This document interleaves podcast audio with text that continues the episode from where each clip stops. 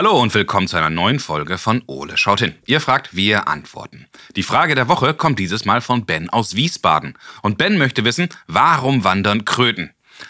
Hey Ben, das ist echt eine super gute Frage. Vielen Dank. Das schauen wir uns doch gerne mal genauer an. Aber zuerst schaue ich mal, was unser großer blauer Kumpel gerade so macht. Und dann legen wir los. Ole, wo bist du? Im Eulennest. Hallo Ole. Äh, Huch, was ist hier denn los? Ich versuche zu schlafen. Also ein normaler Tag im Eulennest. Irgendwo zwischen Kühlschrank und Tiefschlaf. Schön wär's. Hörst du nicht den Lärm da draußen?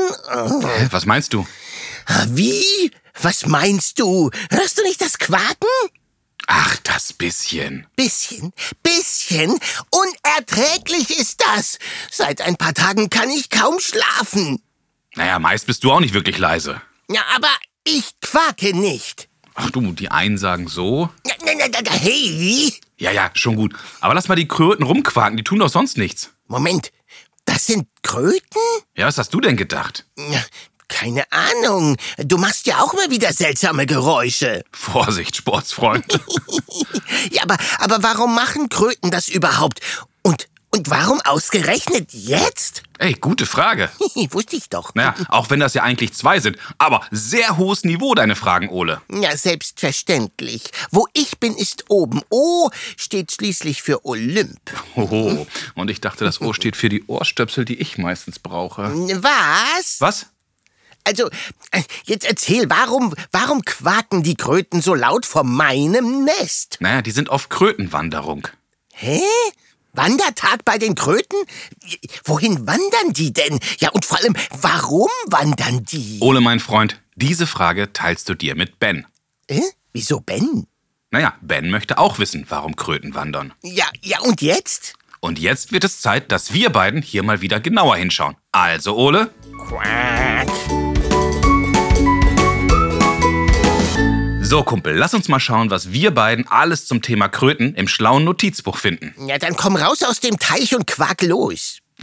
Also, Kröten gehören genau wie Frösche zur Familie der Amphibien. Hä? Am, am, Amphibien? Das sind doch diese Autos, die auch im Wasser fahren können. Na, ja und nein. Ja und nein. Ja, wie geht das denn? Naja, als Amphibien werden Tiere bezeichnet, die sowohl auf dem Land als auch im Wasser leben. Im Grunde also wie das Auto, die ihren Namen aber von den Tieren übernommen haben. Ach so rum. Okay, verstehe ich. Weltweit gibt es knapp 8000 Arten, die zu den Amphibien gezählt werden. 21 davon leben auch in Deutschland. Dazu gehören neben den Kröten und Fröschen auch die Unken, Lurche, Salamander, aber auch Axolotl. Äh, äh, Axel, Axel, wir? Übrigens, eigentlich quaken Frösche viel lauter als Kröten. Dass du die Kröten so deutlich hörst, liegt tatsächlich daran, dass Eulen ein so tolles Gehör haben. Ja, wir hören einfach alles. Oh ja. Ja, wobei ich eine Eule kenne, die nur das hört, was sie will. Wie bitte? Ja, ja, genau. So, Ole, jetzt wissen wir ein wenig mehr, aber für Bens Frage reicht das nicht aus. Komisch, das kommt mir irgendwie bekannt vor. Aber ich habe mal wieder eine Idee, wer uns helfen kann. Quack los, du Quacktasche. Willi Weitzel kennen die meisten von euch sicherlich noch von der Fernsehsendung Willi will's wissen. In 180 Folgen hat Willi den Zuschauern und Zuschauerinnen Einblick in die verschiedensten Berufe gegeben, aber auch in ganz verschiedene Lebenswirklichkeiten, zum Beispiel von Blinden, Gehörlosen oder Obdachlosen. Wow, beeindruckend. Und ganz aktuell war Willi für seinen Film Willi und die Wunderkröte auf der ganzen Welt unterwegs und tauchte dabei in die faszinierende Welt der Amphibien ein. Oh, sehr cool. Absolut. Und ich wette, Willi kann uns auch ganz bestimmt bei Bens Frage weiterhelfen. Lass mich raten, wir sollen ihn jetzt am besten anrufen. Das machen wir und zwar zack, zack. Jawohl, auf geht's zur Basti-Wanderung Richtung Willi. Hallo Willi, schön, dass du Zeit für uns hast. Ich begrüße dich. Ja, ich freue mich, äh, dass ich dabei sein darf. Das ist mir eine Ja. Ehre, dass ich hier als Experte auftauchen darf. Wunderbar. Ah, Ich glaube, die Rolle kannst du schon super ausfüllen. Und dafür haben wir direkt eine spannende Frage mitgebracht und die kommt dieses Mal von Ben. Denn Ben möchte wissen, warum wandern Kröten? Willi, du bist ja jetzt mittlerweile durch deinen Film so eine Art Experte, was Frösche und Kröten angeht. Warum wandern Kröten? Ja, jetzt muss ich mich erstmal räuspern. Ja, eine, ich weiß nicht, ob ich eine Kröte oder einen Frosch im Hals habe. Aber sie machen es auf jeden Fall. Sie machen es und wenn ich jetzt mal ja über unsere heimischen Erdkröten reden darf, beispielsweise. Da war ich jetzt auch tätig an der Straße, weil zu unserem Dorf, da gibt es eine Straße, über die Kröten wandern. Von daher habe ich das hautnah auch miterleben können, weil ich da als Krötenhelfer beschäftigt war. Ähm, die Kröten, die leben so im Umfeld des Gewässers, in dem sie selbst mal aus dem Ei geschlüpft sind, beziehungsweise indem sie diese magische Metamorphose erlebt haben, wo sie dann vom, vom Froschleich zur Kaulquappe zum, zur Kröte geworden sind. In dem Fall wäre es ja sogar Krötenleich, muss man sagen, und nicht nur Froschleich. Und, äh, und dann ziehen die sich so zurück in, in ein Gebiet von vielleicht einem halben bis einen Kilometer um dieses Gewässer herum und leben dort. Ja, wenn wir jetzt gerade äh, auf den, wenn wir jetzt dann gerade auf den Winter schauen, dann buddeln die sich ein und äh, schützen sich so vor dem Frost. Und irgendwann im Frühjahr, wenn die Bodentemperaturen um die 6 Grad plus sind, dann ist das wie ein, ja, ein Weckruf an sämtliche Kröten loszuziehen. Und ja, vor allem äh, starten damit die, die Krötenweibchen die sind ein bisschen größer als die Krötenmännchen und die, die ziehen dann los. Und dann muss man sich überlegen, ich meine, 500 Meter oder 1000 Meter, das klingt jetzt nicht so viel, aber, aber wenn du so eine kleine Kröte bist und deine Augen gerade mal so vier, fünf Zentimeter über dem Waldboden oder dem, dem Wiesenboden sind, dann ist das natürlich eine unglaubliche Distanz. Und es kann passieren, dass auf dieser Wanderung, die dauert mehrere Tage, ähm, bei Kröten, die haben nicht so lange Beine wie Frösche. Das heißt, die springen nicht so richtig weit, sondern das, die wandern richtig. Und äh, dass, die, dass es dann vielleicht mal wieder einen Wintereinbruch gibt und die Temperaturen kühler werden und dann buddeln sie sich wieder ein, warten, bis es wieder 6 Grad plus Minimum ist und dann geht die Wanderung weiter. Und ja, so, die haben einen, das ist ganz krass, die haben ein Organ im Gehirn, ich kann dir nicht genau sagen, wie das heißt, das hilft ihnen, bei der Orientierung und sagt ihnen, wo es lang geht. Ähm, sie, sie haben aber auch so einen Orientierungssinn und wissen dann, aha, hier ist doch so ein Graben, den kenne ich, den habe ich mir gemerkt, da muss ich durch. Und ja, und so orientieren die sich, je näher sie an das Gewässer kommen, indem sie selbst einmal ja, von der Kaulquappe zur Kröte geworden sind, äh, bemerken sie den, auch den Geruch des Gewässers und wissen, ah ja, jetzt bin ich richtig. Und, und sie wollen unbedingt zu diesem Laichgewässer, weil sie dort selbst geschlüpft sind und sozusagen die Erfahrung gemacht haben, okay, ich habe es überlebt, das war meine Kindheit und diese Kindheit möchte ich auch meinem Nachwuchs gönnen. Fast so ein bisschen wie das so Eltern auch machen. Die sagen so, komm, wir spielen Karrierebahn, das habe ich früher auch gemacht. Und auch wenn die Kinder keine Lust haben. So eine schöne nostalgische Heimatverbundenheit. ja, genau. Wunderbar. Jetzt hast du gerade gesagt, sämtliche Kröten. Bedeutet das, alle Kröten wandern? Es gibt, es gibt eine riesige Vielfalt von Fröschen und Kröten. Da gibt es über 7000 Arten. Das, das muss ich ganz ehrlich sagen. Ich habe äh, auf meiner Reise durch die Welt auf der Suche nach Fröschen und Kröten so eine Vielfalt entdeckt dass ich da, dass ich da nicht sicher bin, ob das so ist, weil es gibt äh, zum Beispiel auch so Maulbrüter, die haben dann ihre, ihre, ihren Laich und ihre Kaulquappen im Maul. Andere packen sich hinten den Laich in eine, wie so ein, wie so ein Känguru, hinten in eine Rückentasche und schleppen äh, ihre Kaulquappen im Rücken herum. Äh, manche brauchen nur eine ganz kleine Pfütze. Ähm, und äh, naja, da, da, da, da bin ich mir unsicher. Da bin ich mir unsicher, muss ich sagen.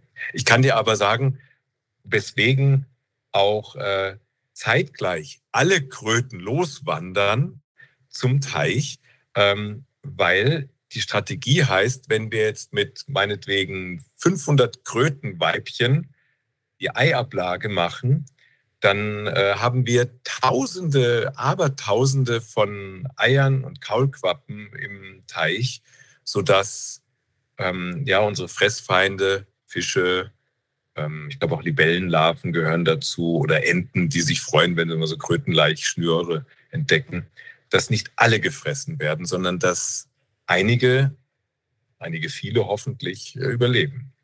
Jetzt hast du ja gerade gesagt, du warst für deinen Film auf der ganzen Welt unterwegs, hast gerade noch zwei Beispiele genannt. Was waren denn so die besondersten Frösche oder Kröten oder das Speziellste, was dir so begegnet ist unterwegs? Also ich konnte nicht in, also Kröten gibt es wirklich fast überall. Ich glaube nur nicht, ich glaube nur nicht in der Antarktis, aber auch im hohen Norden Amerikas gibt es Frösche, die lassen sich, äh, wenn es dann richtig kalt wird, da leben ja die Eisbären, zum Teil noch weiter nördlich, aber auch in den Gebieten, die lassen sich dann einfrieren und, und tauen dann im Frühling wieder auf. Das ist schon ziemlich toll, äh, was mich auf, meinem, auf meiner Reise zu den Fröschen durch die Welt tatsächlich am meisten, glaube ich, begeistert hat. Das war ein Froschkonzert, das ich erleben durfte in Südamerika, im Südosten Boliviens an der Grenze zu Brasilien. Dort war so ein, ein Tümpel und in dem haben mehr Froscharten gelebt und auch gequakt, als wir in Deutschland haben. Allein auf so einem ganz, ganz kleinen Tümpel herum. Und das waren so tolle, tolle Geräusche. Und da habe ich auch gelernt, dass, also Frösche quaken, der Experte hat gesagt, nein, ich nenne es nicht quaken, die rufen eher, weil die haben ganz unterschiedliche Geräusche, die sie machen. Es gab so einen Dieselmotorfrosch, der hat so und, und ein Ferrari-Frosch, der klang so wie so ein, wie so ein Rennwagen, der vorbeiflitt. ja. Und Kröten, die sind äh, gar nicht so sehr am Quaken. Also die Frösche, die quaken ja, um ihre Weibchen anzulocken. Die, die Krötenmännchen, wenn wir jetzt wieder uns jetzt zurück nach Deutschland begeben und an so ein Laichgewässer, die, ja, die, die sind auch auf dem Weg zu dem Laichgewässer und die sind total happy, wenn sie dann ein Weibchen geben. Es gibt ganz oft einen äh, Männchenüberschuss. Und die Männchen sind kleiner und die hocken sich dann, die springen dann einfach hinten oder klettern hinten auf ein Weibchen drauf, machen so einen Klammergriff und lassen sich dann den weiten Weg mittransportieren. Das ist gar nicht so unclever. nee, ja. Und spätestens so am Gewässer, da lauern viele Männchen auf die Krötenweibchen und äh, ja, die wollen sich halt fortpflanzen. Und dann, dann kann es schon passieren, dass da noch ein zweites Männchen draufspringt oder ein drittes Männchen, das, dass, die, dass das Weibchen die kaum noch äh, tragen kann. Und ja, das ist dann, das kann teilweise dann tragisch ausgehen. Das ist, ähm, die haben bei, bei der Fortpflanzung, das ist so eine äußere Befruchtung. Das heißt, das Weibchen trägt so eine Laichschnur in sich und die, die wird hinten abgegeben. Und da sind dann ganz viele kleine Eizellen drauf und äh, das Krötenmännchen gibt dann sein Sperma im Wasser so auf, obendrauf, so ein, wie so ein bisschen Milch, was so drüber gegossen wird. Und so funktioniert die Fortpflanzung. Aber weil es oft so viele Männchen gibt, werden die Weibchen so bedrängt, dass die äh, ja so unter Wasser gedrückt werden, oft, dass sie noch ableichen und dann einfach unten ertrinken und weil sie nicht mehr hochkommen zum Luftholen. Jetzt hast du aber noch eine Sache gesagt, die mich auch noch interessiert. Du hast gesagt, du hast auch bei der Krötenwanderung bei dir zu Hause geholfen. Und wir sehen ja auch öfters am Straßenrand dann immer diese Schilder, Achtung, Krötenwanderung. Was können wir denn tun, um den Kröten vielleicht bei uns zu Hause zu helfen, ihre Wanderung zu überstehen? Also man kann sich natürlich beispielsweise beim NABU in jeder Region, wo so ein Krötenzaun ist, da kann man sich informieren, wer hat den eigentlich aufgestellt, wer steckt dahinter, weil da braucht es auch Helfer, weil die Kröten kommen dann beispielsweise aus dem Wald und bleiben vor der Straße an diesem Zaun hängen, weil sie dann nicht mehr weiterkommen.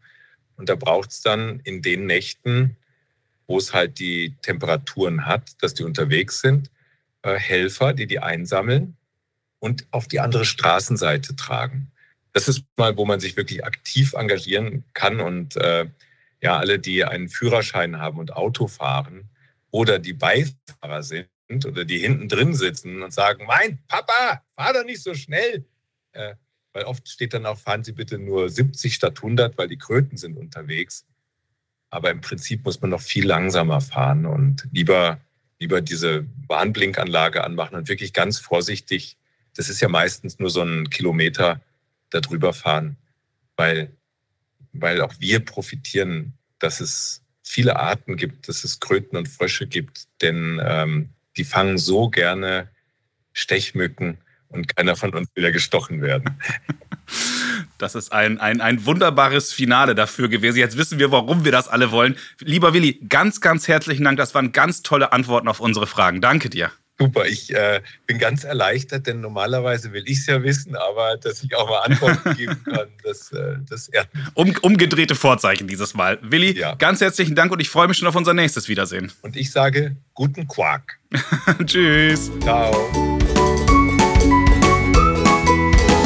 Wow, Ole, jetzt haben wir beiden aber wieder echt eine ganze Menge erfahren. Voll amphibisch.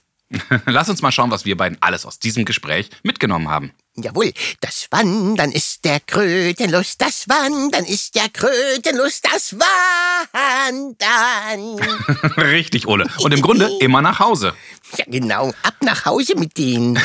Kröten sind nämlich sehr heimatverbunden und kehren zum Leichen immer ins Haus zurück, aus dem sie geschlüpft sind. Sprich, den Teich, Tümpel, Gewässer, das ihre Heimat ist. Ja. Zu Hause ist es eben am schönsten. Du sagst es. Und dafür nehmen die Kröten auch gerne einen sehr langen Weg auf sich, nämlich die Krötenwanderung. Ja, aber sag mal, muss denn das ganze blödige Quake dabei sein? Du meinst also die Quakophonie? Ja, lass das. Für die Witze bin ich hier verantwortlich. Ach, Menno. Auf jeden Fall ist das nichts anderes als das Rufen. Die Frösche rufen sich, beziehungsweise die Männchen rufen die Weibchen. Sag mal, wenn du nachts schnarchst, rufst du dann auch dein Weibchen? du alter die, du, Frecher. mal, Moment, die, die, die könnten doch auch vorher telefonieren. Meinst du, die sollen sich per Quacktalk verabreden oder sich eine WhatsApp schicken? Verstehst du? Amp wie Amphibie. Was habe ich gerade über das Witzemachen gesagt? Ja, ja, ja, ich höre schon auf. Lieber Ben, das war eine sehr spannende Frage und ich hoffe, Willi, Ole und ich, wir konnten dir heute zumindest ein wenig weiterhelfen. Also ich und Willi bestimmt. Wenn auch ihr Fragen an Ole habt, dann ruft uns an und sprecht uns eure Frage auf unseren Anrufbeantworter. Und die Nummer lautet 0541 310 334. Oder schickt uns zusammen mit euren Eltern eine E-Mail. Ihr erreicht uns unter fragen at ole-podcast.de und schaut auch unbedingt mal auf unserer Homepage vorbei. www.ole-podcast.de Also, bis zum nächsten Mal, wenn es dann wieder heißt Ole, Ole schaut, schaut, hin. du, äh, äh, Basti? Äh, ja, Ole? Woran erkennt man, dass eine Kröte im Kühlschrank war? Was? Wie? Kröte, Kühlschrank? Am Quark. oh, oh und, und wie nennt man eine ausgehungerte Kröte? Oh, will ich das wirklich wissen? Ja, Magerquark. Oh, ich muss weg. Ich muss weg, Ole. Nein, nein, nein, hab ich noch. Warum können Frösche höher springen als ein Baum? Oh, Bitte nicht. Ja, weil Bäume nicht springen können. oh mein Gott. Warte, Basti, warte. Wer hat denn angefangen mit den schlechten Witzen? Pass auf, sitzen zwei Kröten am Teich. Als es zu regnen anfängt, da sagt die eine zur anderen, komm, wir springen ins Wasser, sonst werden wir noch nass.